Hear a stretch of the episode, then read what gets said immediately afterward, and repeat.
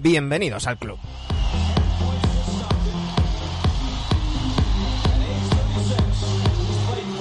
Ya estamos a viernes. No sé si estáis de procesión, si habéis comido carne, eh, pero se supone que estamos en Semana Santa.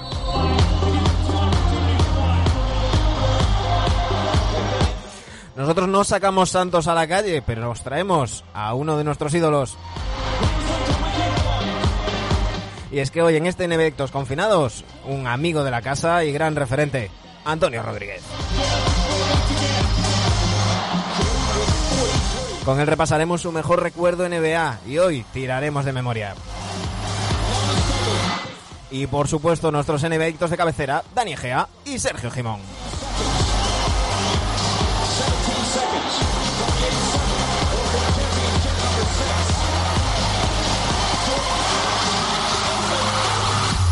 Aquí comienza el capítulo 235 de NBA Adictos Confinados.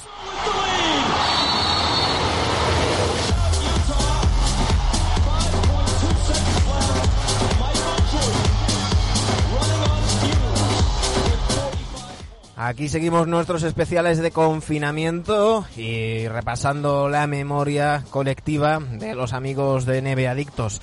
Hoy vamos a tirar un poquito más para atrás. Eh, no sé qué tal pillaremos a Dani, a Sergio, eh, difícil porque no había ni nacido el pobre. Dani, Sergio, muy buenas noches, ¿cómo estáis? ¿Qué tal? Feliz viernes, gracias por recordármelo. No sabía ni qué día era. No es para básicamente para recordarte que mañana no hay programa. Eso es lo que ah, oh, mira, hombre, si quieres me llamas, ¿eh? no pasa nada, que tampoco. Total, no voy a estar fuera de casa. Así Dani Gea, buenas noches. Muy buenas noches desde Tarragona. Eh, cuando has dicho que la gente está de procesiones, bueno, arroba policía. Arroba policía, sí, sí. No, no porque la gente vaya de procesiones, que cada uno haga lo que quiera, pero, no creo que sea el momento. No, no, lo, decía por, por los vídeos que se ven en redes sociales de gente haciendo procesiones con muñecos en su casa ah, y cosas así. Madre que Sí, sí, se aburre mucho. La, inventiva, la inventiva. Que el confinamiento cada vez nos, nos afecta más. No sé qué tal le estará sentando a, a nuestro amigo Antonio. Antonio Rodríguez, muy buenas noches. Muy buenas noches, ¿cómo estáis? Bueno, de momento yo diciéndoos buenas noches de día, porque aquí en Galicia ya sabéis que a estas horas, nueve y dos minutos de la noche, eh, cuando estamos grabando esto, aquí es de día todavía, eh, ya, ha llegado el, horario de verano. se me hace muy raro decir buenas noches de día, pero por las horas ya, ya es lo que toca. Y hasta los huevos del confinamiento. ¿Por qué decirte otra cosa, Antonio? Bueno, pero eso es cuestión de cómo, lo, cómo nos mentalicemos y luego, nada, realmente luego también hay que pensar que hay que relativizar un poco todo y bueno, es lo que toca, tampoco estamos tan mal, los supermercados siguen teniendo abastecimiento para todos y comida para todos y hasta nos podemos permitir caprichos de chocolatinas que existen en los supermercados. Hmm. Bueno, yo qué sé, que hay que tomárselo como lo que es. Bueno, ya sabéis que eh, a todos los, amigos que están pasando por este eh, confinados, eh, se les hace un, un corona test, el, test del coronavirus. Dani Egea, todo tuyo. Eh, Antonio, tranquilo que no buscamos positivos o negativos. Eh, pero, pero sí, sí que quiero preguntarte un poco por el, por el tema del virus. Bueno, ya nos has avanzado de que hay que llevarlo con relatividad, ¿verdad? Hay que relativizarlo todo. Pero allí solemos hacer una pregunta de eh, cómo vas de rollos de papel higiénico en casa. ¿Eres de los que hace tres semanas bajaste a comprar toneladas de papel o, piano piano? Oye, cuando se necesita bajo compro y ya está. Eh, a ver, es que esto es una circunstancia que me llamó mucho la atención. Lo que pasa que es a nivel global, por lo tanto, no debiera llamar tanto la atención. Pero yo entre toda la sorna que tenía con la, con la dependiente de la pequeña droguería que tengo en la de casa, eh, luego al día siguiente tuve que bajar y diciendo, mira, nos estábamos metiendo con toda la gente que se había llevado papel higiénico a las puertas y resulta que yo no me quedaba ni un rollo en casa. Pero vamos, que me, y me dice la Santa Señora, esto lo que, esto lo que tengo, voy diciendo, pero le pasa algo, le dice, no, es que solamente tengo esto, digo, pero si yo con seis rollos voy a tener para dos meses, qué mal me da, no, no, no. Pero ese día, mira, es eh, lo que tiene el vivir solo es eh, en muchas situaciones solitario, obviamente, pero es tremendamente cómodo también. Entonces, bueno, pues con el papel higiénico no voy a tener ningún problema y me durará los seis rollos para algunos meses, eso estoy convencido. Entramos un poquito ya en, NBA, dentro de lo que pueda llamarse actualidad NBA. Eh, ¿Tú qué crees que va a pasar? ¿Crees que, evidentemente, suponiendo que todo se ponga bien y demás, ¿crees que va a acabarse la temporada? ¿Crees que Silver está por ir a hacer playoffs directamente, meterlos en una ciudad? ¿O crees que aquí no ha pasado nada y hasta la temporada que viene no se vuelve a pinchar una cancha de baloncesto? ¿Qué, te, pues crees que va a pasar? Tú acabas de decirlo. En mi opinión, porque mi opinión es la que es, la mía exclusivamente. No, pero es lo que la última frase que tú has dicho. O sea, yo creo que no hay, y sobre todo porque yo creo que tampoco son muy conscientes en Estados Unidos de lo que todavía les queda por venir. Y yo creo que hay muchos estados a nivel, los que están en el centro del país, eh, los que no están en las costas, vaya, que yo creo que todavía no son muy conscientes de lo que aún les falta por llegar y creo que esto para ellos va a ir para largo y por lo tanto creo que de ninguna de las maneras, vuelvo a repetir mi opinión, pero de ninguna de las maneras se va a reanudar esta temporada.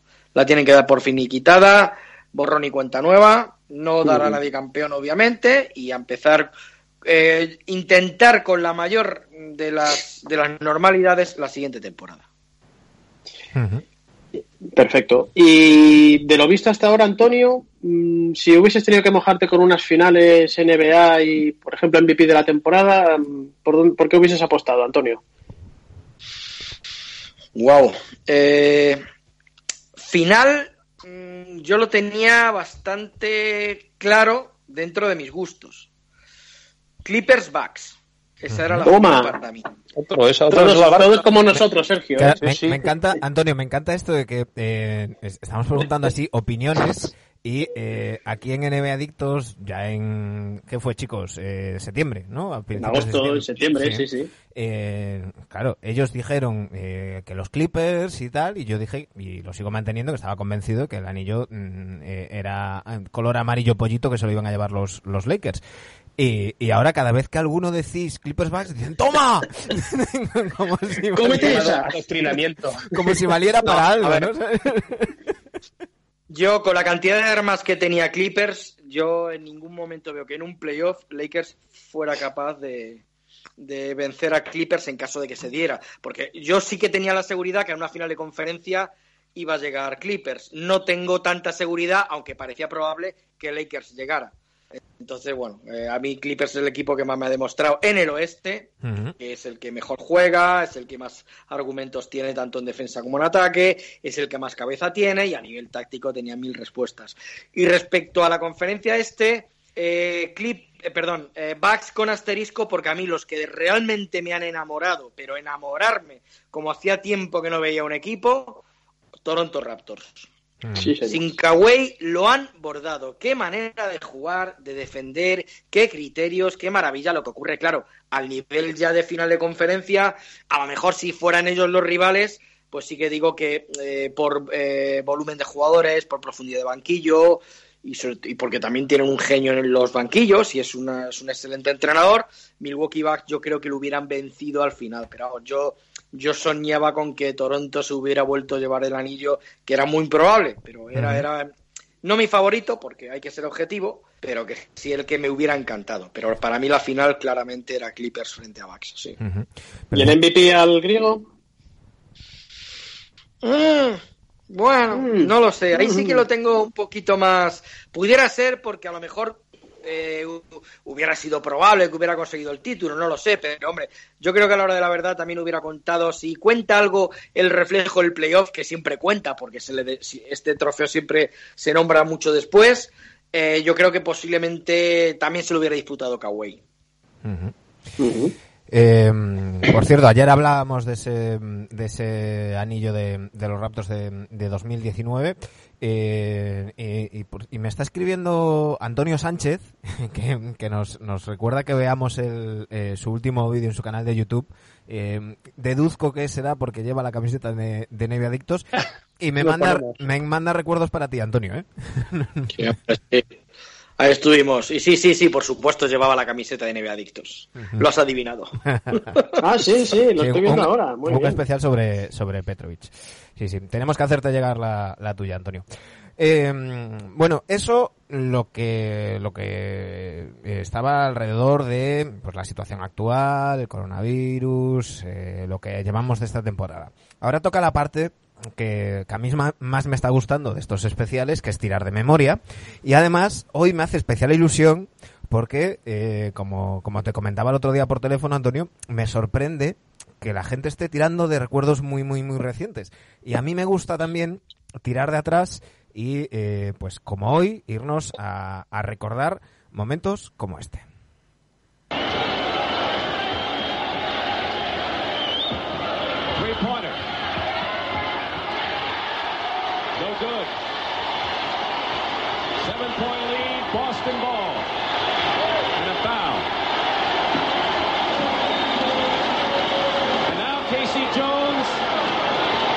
Is smiling. He knows he's got it. And Tommy, that 15th World Championship for the Boston Celtics ironically comes one year after their most embarrassing moment in Celtic playoff history when they were swept four straight by the Milwaukee Bucks. Well, Casey brought a new, relaxed atmosphere to this ball club. They loved him when he was an assistant coach, and they proved it here tonight.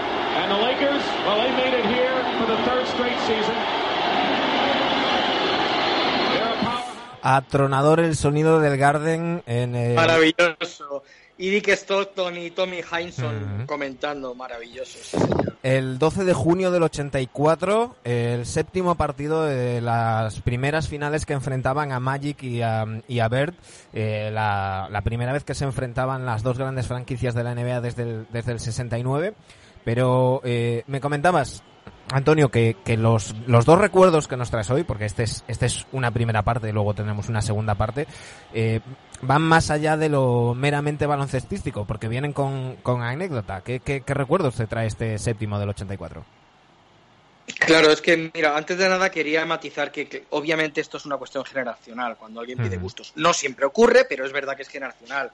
Y mira, al igual esto me llamó mucho la atención con el fallecimiento, el dolorosísimo fallecimiento de Kobe Bryant, donde es verdad que alguien comentó por ahí, no recuerdo quién era, y pudiera tener razón, eh, en el sentido de que hay gente que nos dolió nos, o nos impactó más que doler, porque doler es una muerte, eso no hay, no hay otra cosa, pero eh, nos impactó más el SIDA de Magic Johnson cuando mm. saltó aquella noticia que el fallecimiento de Kobe, por una cuestión generacional, porque a algunos nos pilló con 21 añitos y ahora nos pilla al borde de los 50 el fallecimiento de Kobe, que es mucho más doloroso, pero claro, ya digamos que tenemos más trecho y somos menos sorpresivos o menos con menos capacidad de sorpresa o con menos capacidad de, bueno, lo, llevas porque los años es lo que tiene, vale. Pues entonces aquí vamos con esta lección. Esta lección, pues es una cuestión generacional.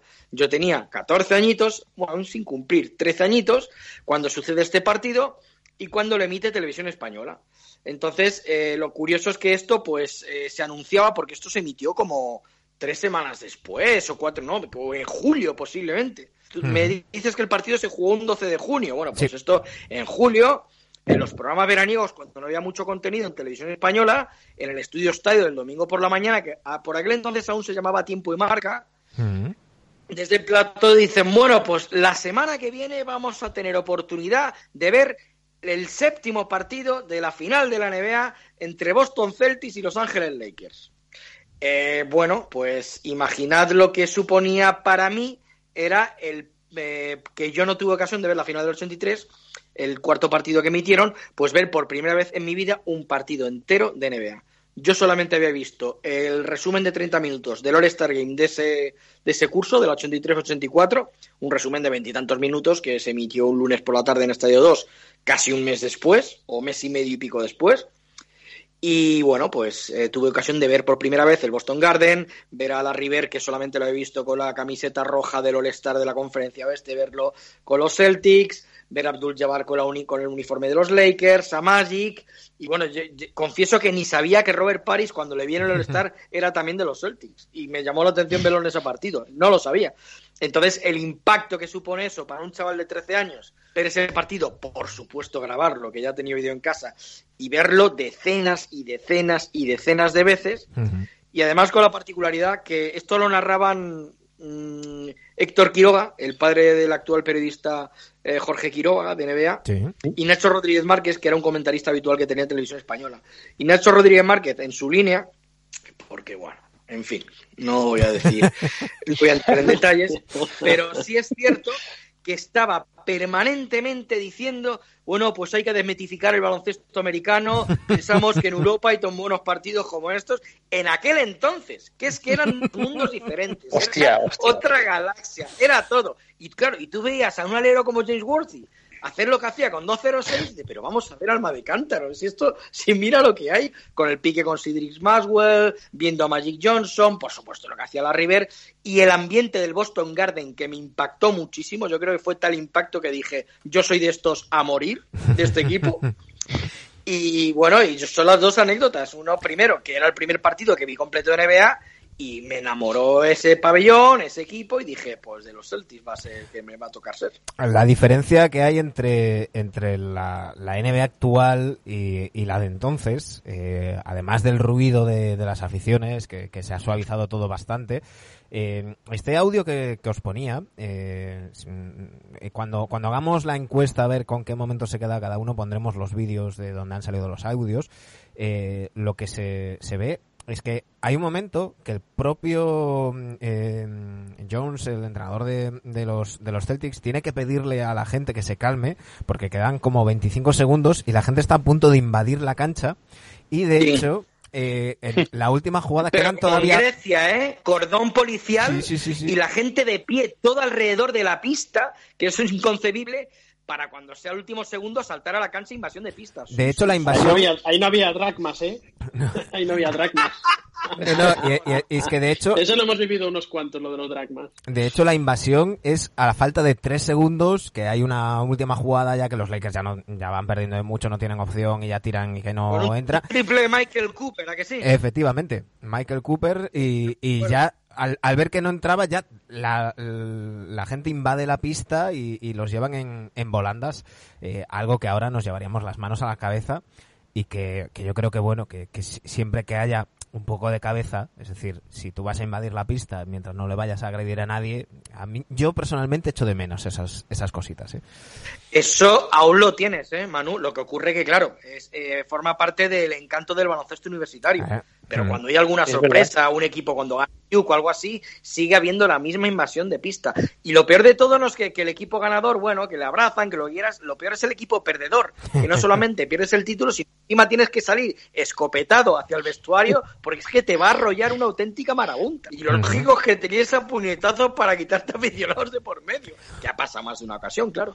Por cierto, eh, off topic, recomiendo que escuchéis el, podcast de, de Zach Lowe con Pau Gasol. Eh, una anécdota que yo desconocía, contando que en el año 2008, al salir del, del Garden en el autobús de los Lakers, eh, la afición de los Lakers rodeó el autobús, les, empezaron a burlar de ellos y, y contaba Pau Gasol que varios queríamos bajar y algunos nos tuvieron que parar y al final conseguimos sacar el autobús, ¿no? Debió de ser curiosa, no, no conocía yo esa anécdota y...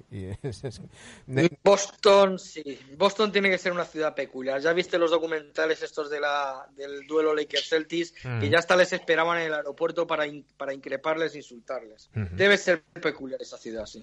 Sí, sí, yo luego lo comentaré que yo estuve de vacaciones eh, y en el Garden precisamente y bueno, lo que se respira en esa ciudad es no es solo baloncesto, ¿eh? es deporte en general, porque con el tema de Patriots, el tema de Red Sox, el béisbol también está muy involucrado en esa ciudad, pero tuve la ocasión de precisamente ver un Celtics Knicks y bueno, sí que es el TD Garden, que es un campo diferente del antiguo, pero ves a las clásicas familias de 60 años que van allí al campo y se comportan pues un poco a la europea y y sí que destila mucho esa diferenciación que hay siempre entre la costa este y la costa oeste, ¿verdad? Yo me enamoré de los Celtics, yo soy de los Knicks, pero una vez vas allí, ves todo aquello, todas las paredes del TD Garden están empapeladas con momentos de Bill Russell, de Havlicek, de Hainson. Es, tremendo la historia que se respira en un pabellón que es relativamente nuevo. Es tremendo. Unas finales que además fueron eh, la primera entrega de, por fin, esa rivalidad directa, porque eh, hay que recordar que tanto Ver como, como Magic llegan a la liga en el 79, eh, van teniendo sus piques, Bert mm, es rookie del año, pero Magic gana el anillo, van jugando playoffs y, y llegando lejos, pero sin llegar a enfrentarse. Y esta es la primera final de, de, las que les enfrentaron en los 80, que, que, hicieron esa década tan, tan mítica, reviviendo esa, esa rivalidad de, de, los, de los 60, Antonio. Sí, es curioso como una década que empezó, bueno, de aquella manera, porque es verdad, siempre se ha hablado de cómo estaba la NBA, que la, aquella final del 80 que ganó, la primera que ganó Magic Johnson, eh, no se televisó ni en directo los partidos, que bueno, que era de, pues es verdad que cuando lo tomó David Stern la cosa cambió, pero vamos, de un día para otro. entonces, es cierto que todo, todo aquello y luego una sucesión de jugadores que fueron llegando, al igual que la NBA, tiene un momento glorioso, absoluto, que es a inicios de los 60, porque de repente aparecen jugadores que parecía que se habían saltado dos décadas, eh, que estaban dos décadas por delante de todos, cuando llega Oscar Robertson, cuando llega Jerry West, cuando llega, eh, no sé qué, quién más había por aquí en aquel llega John Havlicek, cuando llega pues Jerry Lucas, o sea, son jugadores que eh, dieron un salto cualitativo de 20 años al baloncesto. Y esos 60 fueron maravillosos, pues hay que reconocer que los 80 igual. De repente aparecen unos jugadores y una generación a partir del 82, 83, con Dominic, pues, lo, que, que sabemos, los Dominic Wilkins, los Aquino Lajuo, los Pat Ewing, los, eh, bueno, más adelante luego ya David Robinson, aparece una sucesión de hombres y jugadores, John Stockton, Calmalón, que eso, claro, que afloran en la NBA y lo convierten en una década, pues, muy, muy recordada y por algo será. Sergio. Yo he visto que los Celtics siempre habían ganado a los Lakers desde en cualquier final que se han enfrentado. Sí. Y eso no lo sabía, por ejemplo. Sí, eh, de hecho, mucha, mucha rivalidad, pero luego siempre les pintaban la cara. Sí, sí, de hecho, entonces. de hecho vamos a hacer un pequeño spoiler, pero es que al, año siguiente. Hasta el año siguiente, claro. al año siguiente, este. Es lo que. Eh, de hecho, no, lo que, lo que no había. Sí, sí, sí, perdón. No, no iba a decir, perdonar. De hecho, es muy curioso el hecho que eh, las dos finales empezaron diametralmente, si estamos hablando del 84, ya habéis hecho spoiler con el 85, las dos finales empezaron diametralmente opuestas a su resultado final. Quiero decir, en esta del 84 resulta que el primer partido lo gana Lakers en el Garden. y, y, faena, bueno, vale.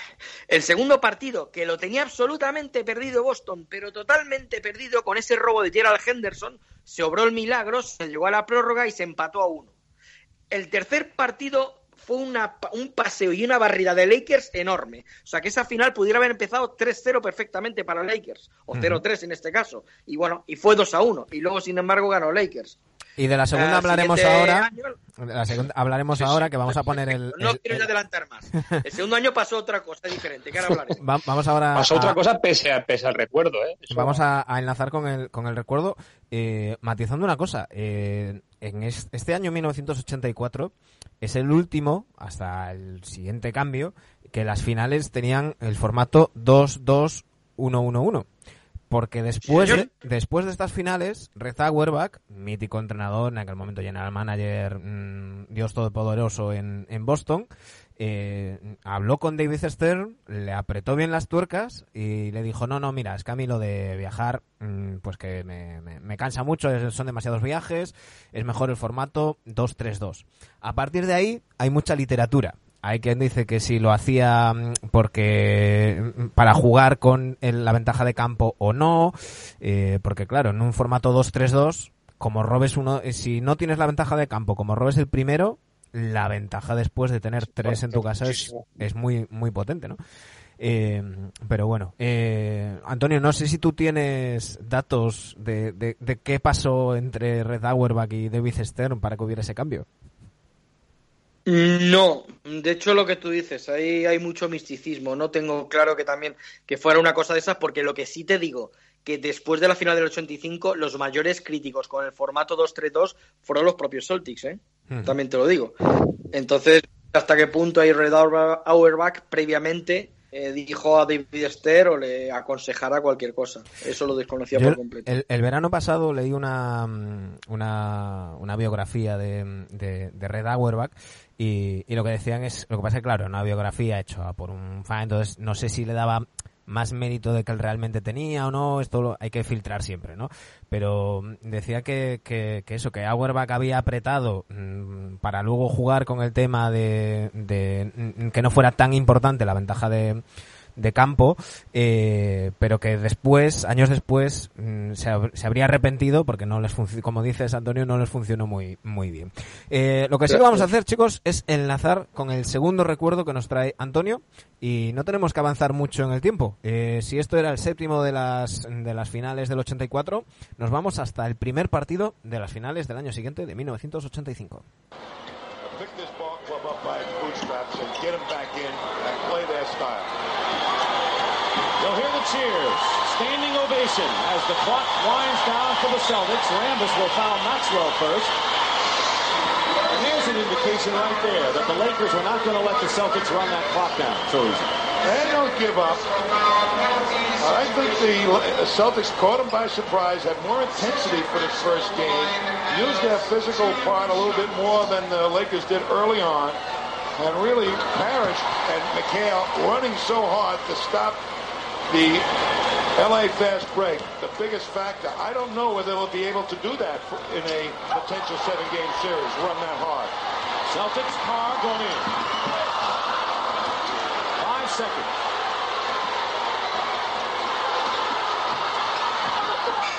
And that'll do it.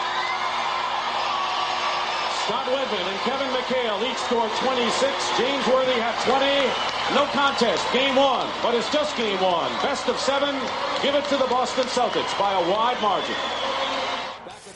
El primer partido del, del 85, Antonio, mencionabas antes a Dick Stockton y Tom Hayson, eh, que, ojo tenían, que ya estaban diciendo que bueno, que era solo un partido, pero antes de, meternos a, analizar eh, esas finales de esas finales del 85 este primer partido, igual que eh, contextualizamos en el, en el primero, vamos a ponerle contexto también a, este segundo recuerdo. Bueno, pues aquí en España, pues, que es el recuerdo que tenemos, pues exactamente sucede un poco lo mismo a lo del a lo de ese encuentro. Que tengo que decir que eh, Televisión Española, después de aquel séptimo partido de la final del 84, no volvió a emitir un partido de NBA, exceptuando, y vuelvo a repetir, los 20 minutos en Estadio 2 como resumen del All-Star Game del 85. Entonces, ya no volvió a haber más partidos de NBA hasta esas finales. Entonces, es el mismo caso que la final del 84. Por eso casi te dije más que dos recuerdos. Digo, elige uno o elige otro, porque me da igual. Porque era, las circunstancias eran las mismas. Una semana antes, de repente te dicen, bueno, pues en estadio, esta vez fue en estadio 2 por la tarde, el sábado por la tarde, emitiremos el primer partido de la final de la NBA entre Lakers y Celtics. Es cierto que ya se oía bastante más. A ver, después de la, la, diferencia es que después de la plata de Los Ángeles, la irrupción y la fiebre por el baloncesto en este país fue tremendo. O sea, algo que no se ha conocido ni, creo que se vaya a volver a conocer. O sea, es que es tremendo que ni los con, con, el monstruo del fútbol, ni los Gasol, ni los mundiales, ni títulos NBA han conseguido la fiebre que se consiguió en ese momento. Es que es algo que hoy día sería bastante increíble. Eh, e inimaginable, claro. Bueno, pues el caso es que nada, pues sí que recuerdo que en algún estudio estadio habían emitido un minutito de resumen de la semifinal de conferencia entre Lakers y Portland, por ejemplo, sí lo recuerdo. Pero que nada más. Entonces, después de un año de espera, te plantan otra vez el primer partido en el Garden, pero además, con la diferencia que en esta ocasión sí decían que iban a emitir algún partido más, como luego exactamente emitieron el cuarto y el sexto de la final. Entonces, bueno, pues este primero era de ponerte de otra vez de chaqué, ¿no? Y con el añadido incluso que en el plato estaba Fernando Martín, porque Fernando Martín se hablaba, este partido se emitió mm, fechas antes del draft, eh, fue después del europeo del 85 y ya se hablaba que claro que habían se habían tenido y Fernando Martín lo corroboró que habían tenido los Lakers contacto ya con él que tenían intención de elegirlo en el draft que les gustaba mucho y bueno, y sí que en el vintage aquel que hizo Televisión Española sobre Fernando Martín, bastante bien trabajado y muy bien hecho, Luis Cortés contó aquella famosa anécdota que le decía a Fernando, oye, ponte al teléfono que aquí hay un pavo, un inglés, o sea, un americano, pero que me habla en inglés y no me entero de nada. Y coge Luis el teléfono y era el mismísimo Jerry West, general manager de los Lakers, que le estaba contando y le decía los proyectos que tenía Lakers para él. Así que Entonces, vuelvo a repetir, imaginad cómo era la situación para un chaval de 14 años ver aquella aquel partido Lakers-Celtics, eh, bueno, Celtics-Lakers en este caso, el primero de esa serie, donde hay dos cosas curiosas. Lo primero, la paliza que le metió tremenda, pero desde el primer cuarto ya se vio que aquello no era el día de Lakers. Estamos hablando del que pasaría a la historia, Antonio, como el Memorial Day Massacre, la masacre de... Exactamente, la masacre, sí señor, porque fue, bueno, una barrida de 30 ya en el segundo cuarto, ya estaban 30 arriba. Había un jugador que este fue su canto del cine, el cisne, Scott Whitman, que era un hombre de rotación, era un antiguo All-Star que venía de Kansas City Kings, pero ya estaba muy mayor en Boston, en el 85, de hecho fue su último año, y anotó, creo que se hizo fue un récord, entonces creo que fue 9 de 9 en tiros de campo. En, 11 o sea, tener 100% en tiros. Tengo, ¿Perdón? Tengo aquí el box score delante, 11 de 11. Scott 9 de 9 o 11 de 11. creo que era 9 de 9. 11 de 11, lo tengo aquí delante. 11 de 11, ¿verdad? Mira, dudaba, 11 de 11. Porque no falló nada, porque aquel día el equipo no falló nada. Y Lakers tuvo un día horrible, eh, lamentable. Entonces, bueno, fue una barrida de Boston corriendo todo el partido, eh, tremenda. Mm, de hecho, lo que tú decías hace un momento, eh, hay una declaración de Cedric Maswell, que aunque ya jugaba pocos minutos por la lesión, pero seguía siendo el titular. de, y Kevin McHale seguía siendo sexto hombre en el cual dijo, si la prensa bostoniana hubiera hecho huelga al día siguiente, nosotros hubiéramos ganado el segundo partido. Pero ¿qué pasó? Que les crujieron totalmente. La prensa de Boston, la prensa de Los Ángeles también eh, les puso que aquello fue bastante irrespetuoso, y claro, salieron con el colmillo los Lakers en el segundo encuentro y se llevaron un partido fundamental en el Garden. Hay un artículo, eh, no recuerdo qué, qué, medio era, qué periódico de, Boston, eh, donde recordemos Karim Abdul-Jabbar tenía 37 años en estas finales, eh, acabaría siendo el MVP. no sé si es el MVP de finales más veterano, no, no, no, no conozco el dato. Pero eh, ¿quién va a tener 37 años siendo MVP? ¿Quién va a tener 37 años jugando? Eh, jugando hoy en día. En el primer partido, eh, Tres, rebotes, ¿o no? Sí, 12 puntos, 3 rebotes. Y... Vaya, vaya mierda, en verdad. Parece hay que decir que la defensa de, de, Celtics, que, siempre fue muy buena, en ese partido fue mm, una apisonadora. Además de estar muy bien en ataque, eran en, defensa eran absolutamente salvajes. Y, en un artículo al día siguiente, en un periódico de, de Boston, eh, a llevarlo ponían de, abuelo, de jugador retirado que estaba robándole el dinero a, los aficionados de los Lakers, que, era un, timo, que, tal. Y, eso cabreó tanto a, a que en el, en el segundo partido se cascó 30 puntos, 17 rebotes, 3 tapones, 8 asistencias. y, Casi nada. Impresionante. Y lo que decía, lo que, lo que decía Antonio de, de Maxwell, eh, Larry Bird, también en, uno de estos documentales, hablando de la rivalidad entre los Lakers y los, los Celtics y, tal, eh, decía que si, si hubiera sido esa, esa paliza en el segundo partido y se hubieran hubieran volado a Los Ángeles para que los Lakers no hubieran leído la prensa de Boston, pues que también hubieran ganado, ¿no? así les habían motivado. Sí, también algo así es cierto, pero bueno, es cierto que mira, eh, recuerdo, al igual que os he dicho, que en el Estudio Estadio Edición, pero cuando digo Estudio Estadio es el programa aquel del domingo por la noche de resúmenes de Primera División, de fútbol. Pues al final sí recuerdo que emitieron un minutito eh, de la eliminatoria de semifinales de conferencia en campo de Lakers, no recuerdo qué partido era, entre Lakers y Blazers. entonces, bueno, pues es, es, cierto que al día siguiente de este segundo partido que ganó Lakers, en el informativo, para que veáis lo que el, tirón que empezaba a tener el baloncesto, el informativo de, de televisión española que tenía sus últimos cinco minutitos de deporte, con una crónica de Diego Carcedo, recuerdo perfectamente, dicen que los Lakers han ganado el segundo partido y yo me quedé petrificado porque no me lo podía creer, francamente, porque que los Lakers ganaran en Boston no me lo podía creer.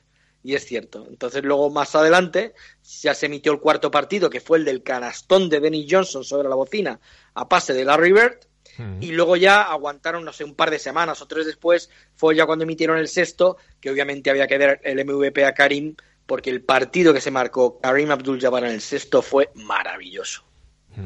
Ahí se nota quién está hecho de una pasta o de otra, ¿eh? Porque después de, la, paliza que le meten en el primero, encima ganas el segundo y no solo eso, que ganas la serie y la final.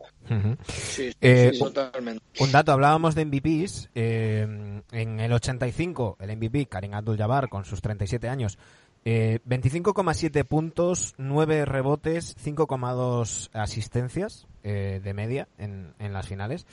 pero es que en 1984, que antes no lo dijimos, Larry Bird, MVP, con 27,4 puntos, 14 rebotes, 3,6 asistencias. Eh, y claro, mm, lo que nos desdibuja un poco la memoria, Antonio. Eh, mm, hay mucha gente, sobre todo la gente más joven, que no, que no ha visto jugar a y ha visto a lo mejor tres highlights y, no se ha visto un partido entero. Que, tiene una imagen de él pues como si fuera un Reggie Miller o, un Ray Allen, un, un Curry, un triplista.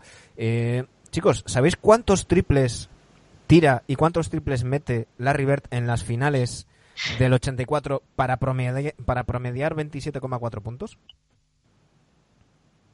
Yo no, lo sé. Por lo que dices, pocos. Por lo que vas a decir, pocos, creo. dime un número. Pero vamos, yo te digo, a lo mejor promediaría tres intentos por partido. Sí, yo creo que tiraría, tiraría poco. Larry, yo siempre lo he visto que tiraba de media distancia, ¿eh? Totales, cuatro, cuatro triples anotados en seis intentos, en siete partidos. Para que veáis... Sin embargo, es verdad que de, de seis, a lo mejor de 6,70, pongamos, si hubiera tirado... O, entre 6 metros y medio y 6,70 habría tirado muchos tiros. No, pero quiero decir que, que, no es lo mismo eh, promediar 27 puntos metiendo seis triples que eh, por partido que metiendo medio. la cosa cambia. Sí, hombre, sí, eso es, cierto que cambia, sí, sí, sí. De todas formas, eh, hay dos cosas que me gustaría apuntar también sobre esta final. Ellas, eh, luego más adelante, esto me lo contó Juan Escudero cuando escribimos a Pachas el libro de los Celtics.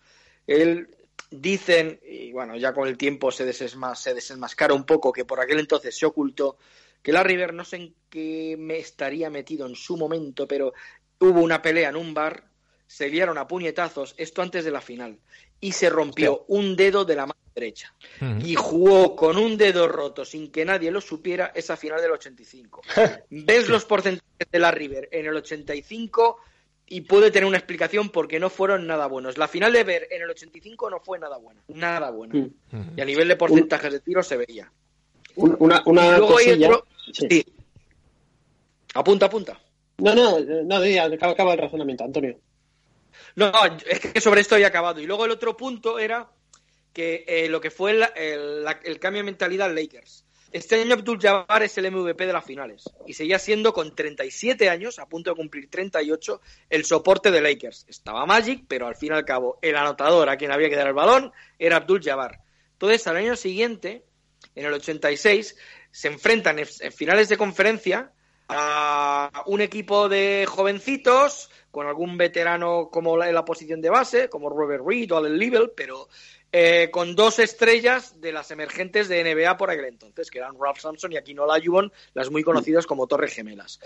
Y Abdul Jabbar en ese playoff se vio claramente que ya no podía con jugadores así. Y sobre todo con esas dos torres. Era obvio porque nadie podía con ellos. Pero entonces ese fue un poco un clic y el haber perdido, al no haber llegado a la final de NBA, cosa que llegué, que estaban eh, desde, desde el año 80 hasta ese 85, excepto en el 81, habían llegado a todas las finales, ahí donde Pat Riley pensó y tomó la decisión, pues esta fisonomía la tengo que cambiar del equipo, vamos a empezar a dar más galones anotadores a Magic Johnson.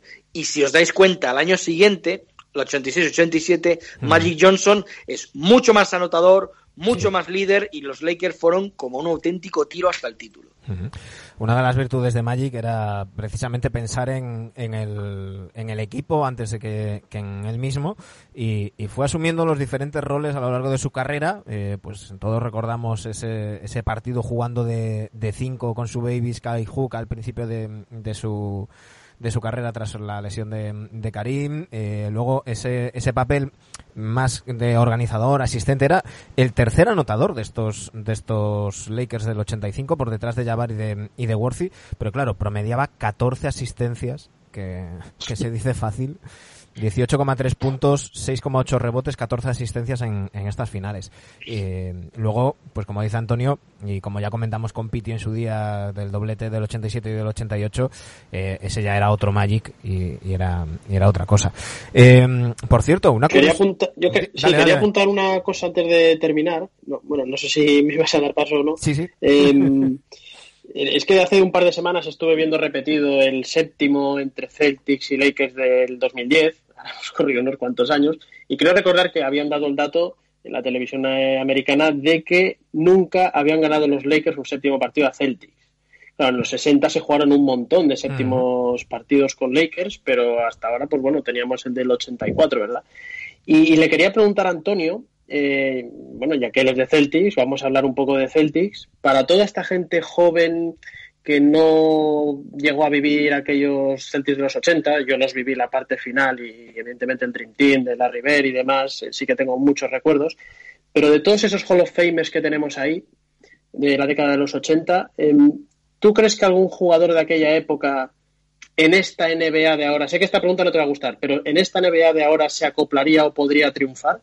En esta NBA de todo rápido, tirar triples, de que hemos cambiado la manera de jugar de, de hace unos años. ¿Crees que se hubiese acoplado y pudiese haber sido, haber dominado la liga perfectamente? claro, eh, tú lo has dicho, no me gusta esta pregunta, pero... No sé, no sé, bueno, pero, vamos a acabar espérate, mal, ¿no? Pero, no lo sé, hombre, eh, a, a, nivel físico yo creo que sí habría un jugador que se hubiera, se hubiera acoplado muy bien, porque por saber jugar al poste y por ser rápido y saber tirar de media distancia. Kevin McHale. Sí, Kevin, eso lo tengo sí. claro. Eso sí. lo tengo claro. Y Larry Bird. Eh, Larry Bird, hombre, era tan, tan, tan, tan bueno que es que, efectivamente es que... con unas condiciones... Eso igual. Es que, Antonio, claro, tenemos que tenerlo todo en físico, cuenta, Antonio. Como se trabaja hoy día, seguro. Claro, seguro. Claro, es a lo que vamos. Eh, es que mmm, Larry que se dejaba el cuerpo no solamente en peleas de bares, sino sobre el parqué, eh, se tuvo que retirar muy prontito por, por muchísimas lesiones que, tuvo. Eh, la preparación física que hay, que hay, hoy en día no tiene nada que ver con la de entonces. Eh, los, los, medios sanitarios y médicos que hay para recuperarse de lesiones no tienen nada que ver con las de entonces. Y el basketball IQ de, de Larry es que, vamos. Y, y, y pues imaginaos la, Larry Bird con la preparación de ahora, ¿eh? Claro, y, y, Larry Bird, pues trabajando aún más si cabe su tiro y en una, en una NBA premiando el triple, vamos, yo tengo clarísimo que, que Kevin McHale rendiría muy, muy, muy alto nivel y que Larry Bird sería nivel MVP sin duda. Yo no sé al tanto, pero sí hubiera estado muy bien. Sin embargo, el resto Denny Johnson, Danny Ainge, eh, Robert Paris, ya, ya, tengo muchas más dudas, es cierto. Yo creo que el prim los primeros físicos o el primer equipo que dices físicamente sí estaba preparado para competir en los tiempos de hoy día, sin lugar a dudas, para mí eran los Pistons de Detroit, los Bad Boys. Uh -huh. Son los primeros que como bloque decir, compro a cualquiera. Sí. Claro. Sí, porque, porque los, los Lakers del, del, show, del Showtime, quitando pues a los, a los al Big Three, a Magic, a Worthy y, y, a Karim, que yo creo que sí que podrían jugar perfectamente en la NBA actual. Eh, claro, luego ya el resto ya estaban más, más limitados en, en uno u otro aspecto. Sí, aunque bueno, había atletas, Byron Scott era un atleta, Michael Cooper era un atleta, AC Green era un atleta, pero aún así, no sé, a mí reconozco que me, que me costaría más, ya incluso por la manera de jugar, la claro. concepción, aunque por eso no hay que comparar tiempos. Lo mismo aquí, hoy día, sí, con el IQ que tendrían, pues también lo, lo harían muy bien. Eso ya no lo sé, ahí ya no me meto. Y, y con las defensas de hoy en día. esa es otra. que esa es otra, otra, no, otra no. historia. Un dato curioso, chicos. Eh, no sé si sabíais que estas finales del 85 es la última vez que oficialmente la NBA emplea el título de campeones del mundo para los campeones de la NBA, aunque eh, se siguió diciendo y, y, hasta hace recientemente poco los, los equipos que ganaban se autoproclamaban World Champions y demás. Oficialmente, el 1985 es el último año que la NBA da como, como título de campeones del mundo. A partir del 86 es campeones de la NBA. ¿Eso es porque luego se hizo el Open McDonald's este? No, no, no, eso fue más tarde. Fue, ¿no? fue más tarde, ¿no? Es que perdonar que no he oído la pregunta. El Open McDonald's este que luego se hizo, que, jugaban el campeón de la NBA con el campeón de Europa, bueno, y varios equipos más. Que luego se decía bueno, realmente no era campeón de la NBA, era el que elegía NBA. Claro. Bueno, sí. No, era el que elegían porque, por, claro, porque, porque fueron los Knicks es verdad. No, y fueron, y fueron los Lakers después de perder con Chicago en las primeras finales, fueron los Lakers a jugar con el Juventud. Sí, que elegían. De hecho, ningún campeón de la NBA creo que jugó en McDonald's. No, pero yo creo sí, que. yo creo que Jordan. Bush, yo creo que Jordan en el, que yo, yo recuerdo por Jordan. Ellos sí. Eh, yo lo recuerdo por Jordan. Eh, mira, es verdad, en París, sí señor. eran eran vigentes campeones. que estaba el Barça que estaba el Barça por ahí, fue una lástima que no llegasen a jugar la final con ellos. Sí, lo recuerdo porque lo viví yo bastante aquella época. De todos modos, por lo que por lo que yo leí, yo creo que tenía más que ver con una petición de FIBA eh, por el tema de, los campeones del mundo, del, del mundial de, selecciones y, un gesto de, Stern para, para llevarse mejor con, con FIBA. Sí, claro, totalmente, porque ya sabían, ya David Esther yo creo que ya empezaba a tener claro aquello de que había que llevar equipos profesionales de la NBA a los Juegos Olímpicos. Entonces, es verde, pero lo que sí tuvo claro Esther, y a mí me gusta mucho que el primero P McDonald's, que es un poco un riesgo, porque bueno, vamos a probar, los americanos no, lo tenían muy todas consigo. El primero P McDonald's de Milwaukee, llegan, llevan a Milwaukee Bucks y cuando se vio aquello, eh, tuvo claro David Stern una cosa. Este torneo es para Europa. Esto no lo podemos hacer en Estados Unidos porque no tiene ningún sentido. Porque la gente que les interese la Unión Soviética es curiosidad. Pero tú llevas a Madrid, como luego ya designó en, el propio Milwaukee, en octubre de en, sí, octubre del 87, dijo, no, el primero, el siguiente Open McDonald's el año que viene va a ser en Madrid y llevaremos algún equipo gordo, fíjate si era gordo, los Celtics. Pero sí, sí, sí, sí, sí. Y, oye, otro apunte que me dejé en el tintero cuando hablaba, eh, no sé si ha sido Dani, quien ha dicho lo del séptimo partido que nunca habían ganado. ¿Has sido tú o ha sido Sergio? Sí, no, Dani, Dani ha sido, sí.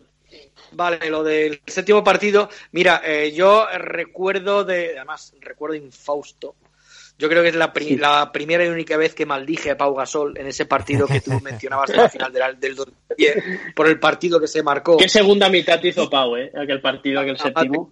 Madre qué partido. Madre que lo parió, qué partido se marcó. Sobre todo pues, un partido, eh, perdona, eh, porque lo tengo muy reciente, un partido de intangibles, no más de, no tanto de puntos, porque es un partido a puntuación muy baja, pero es un partido, es un, es un partido en el que Pau saca faltas en los momentos complicados, eh, coge rebotes, eh, punte, tremendo, tremendo, tremendo. Perdona, ¿eh? y luego Ron Artés marca la que no debe marcar, otro igual. Bueno, a lo que iba, pues ese partido en España, cuando lo emitimos nosotros, eh, nosotros hacíamos en Canal Plus, bueno, digo nosotros en primera persona porque formaba parte del equipo de retransmisiones de aquellas finales. Entonces, Mm, eh, recuerdo que invitamos ese día a Joan Plaza, al séptimo partido, que el teólogo estuvo con nosotros viendo todo el partido, se fue de la tele a las 7 de la mañana. Y recuerdo que eh, había una previa de una hora, como siempre ha habido en estas finales, que las presentaba Jero y las presentaba Iñaki Cano. Y yo tenía una sección histórica, yo salía eh, con, la, con el video wall este y hacía una presentación de un tema y hablaba precisamente de eso, de los séptimos partidos que nunca habían ganado los Lakers. Y de hecho hice especial énfasis en el infaustos para Lakers, séptimo partido disputado además en Los Ángeles del 69, el día de los famosos globos.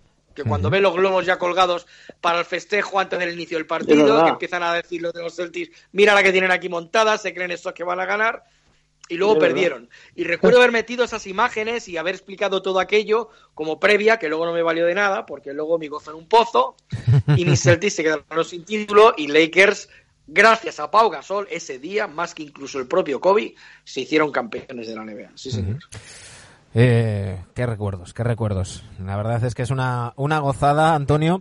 Eh, yo además disfruto especialmente este, tirar tan para atrás y sobre todo tirar hacia los 80 porque es cuando yo me, me enganché a esto de la NBA y, y como ya he comentado en alguna ocasión y, y, me lo has recordado tú ahora hablando de, de, aquellos partidos, esas cintas VHS mm, tan, tan maltratadas en el sentido del, del uso. Las cuidábamos como oro en paño pero al final acabamos acababan pidiendo papas de tanto, de tanto ver los partidos. Eh, repetidos. Ha sido un auténtico placer, Antonio. Eh, vale, solamente un añadido más que lo quería ya hacer como epílogo al final. porque es, fue, fue algo para mí también fue horrible. El, bueno, horrible en el mejor de los sentidos. Veréis, en ese primer partido del año 85 de las finales que decía que lo emitió Televisión Española un sábado por la tarde con la participación de Fernando Martín, eh, cuando acaba, y además se emitió a las 4 de la tarde o algo así el partido, era al principio del programa. Cuando acaba el partido, dicen, bueno, pues mañana por la mañana en Estudio Estadio tendrán oportunidad de ver la final universitaria entre Georgetown y Villanova. Yo era un enamorado del baloncesto universitario ya desde entonces. Y yo había leído en la Nuevo Basket que aquel, lo que llamaban en, de, esa final universitaria el partido perfecto.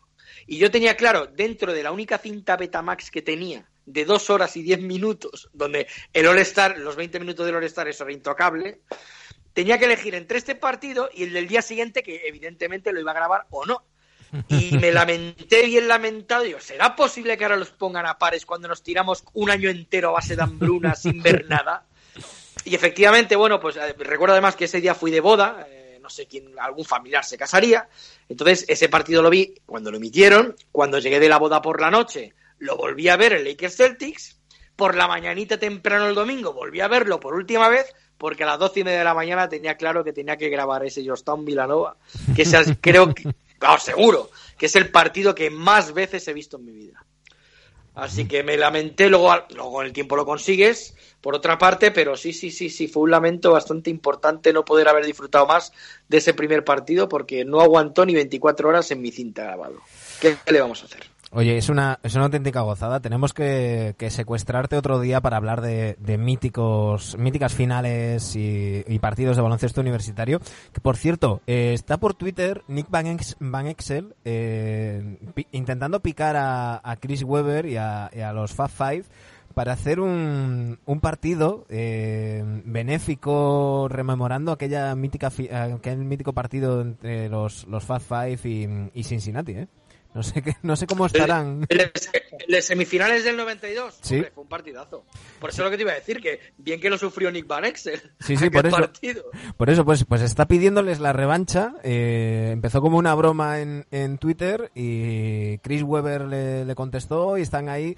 Eh, Nick Van Exel lo ha soltado y ha dicho, oye, pues cuando pase todo esto, ¿qué tal si nos juntamos y hacemos algo benéfico y, hacemos un rematch? Así que sería curioso. Mira, eh, Manu, Nick Van Exel sí que, ah, cuando hablábamos de cambios de generacionales y de tiempos, Nick Van Exel yo sí que estoy convencido que pasó como una, bueno, un muy buen jugador de NBA, pero nunca una estrella en los 90, y hoy estoy convencido que sí sería una auténtica estrella, por sus condiciones. Convencidísimo. Y por la manera de jugar que se tiene hoy día. sin lugar a dudas. Sin duda, sin duda. En fin, estaríamos horas hablando con Antonio Rodríguez porque hablar con alguien que sabe tanto y que lo cuenta tan bien y con tanta pasión es una auténtica gozada, pero, pero tampoco queremos abusar de él ni, ni de vosotros que nos estáis escuchando, así que eh, lo dejaremos para otra ocasión, Antonio. Eh, yo me apunto eso de hablar de, de, eh, partidos míticos universitarios, que, que de eso algunos desconocemos bastante y nos puedes iluminar mucho. Ya sabes que esta, que esta es tu casa y que ha sido un placer tenerte de vuelta. Igualmente y un fuerte abrazo a todos. Igualmente. Adiós, Antonio. Un abrazo. Sergio, Dani, a vosotros os escucho el lunes, os dejo descansar el fin de semana y, nada, que cuidaros y ya sabéis, quedaros en vuestra puta casa. Un fuerte abrazo. Bueno, yo ocurro igual, Dani. Sergio, este en fin, un fuerte abrazo, chicos. Buen fin de semana. Chao, chao. A todos los que nos escucháis, ya sea vía iBox, Apple Podcast, Spotify o YouTube, muchísimas gracias por estar ahí. Pasad muy buen fin de semana. El lunes volvemos.